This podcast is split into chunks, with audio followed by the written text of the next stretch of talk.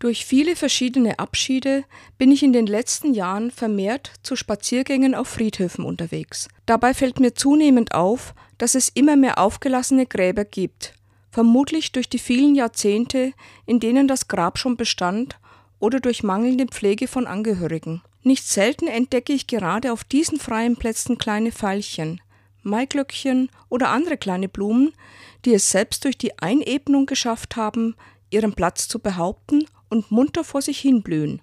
Ich muss jedes Mal schmunzeln, wenn ich diese kleinen Blüten sehe. Zeigen sie mir nicht mit aller Kraft, dass das Leben nie endgültig zerstörbar ist und dass ihre Lebendigkeit gerade auch auf dem Friedhof sichtbare Hoffnung ist?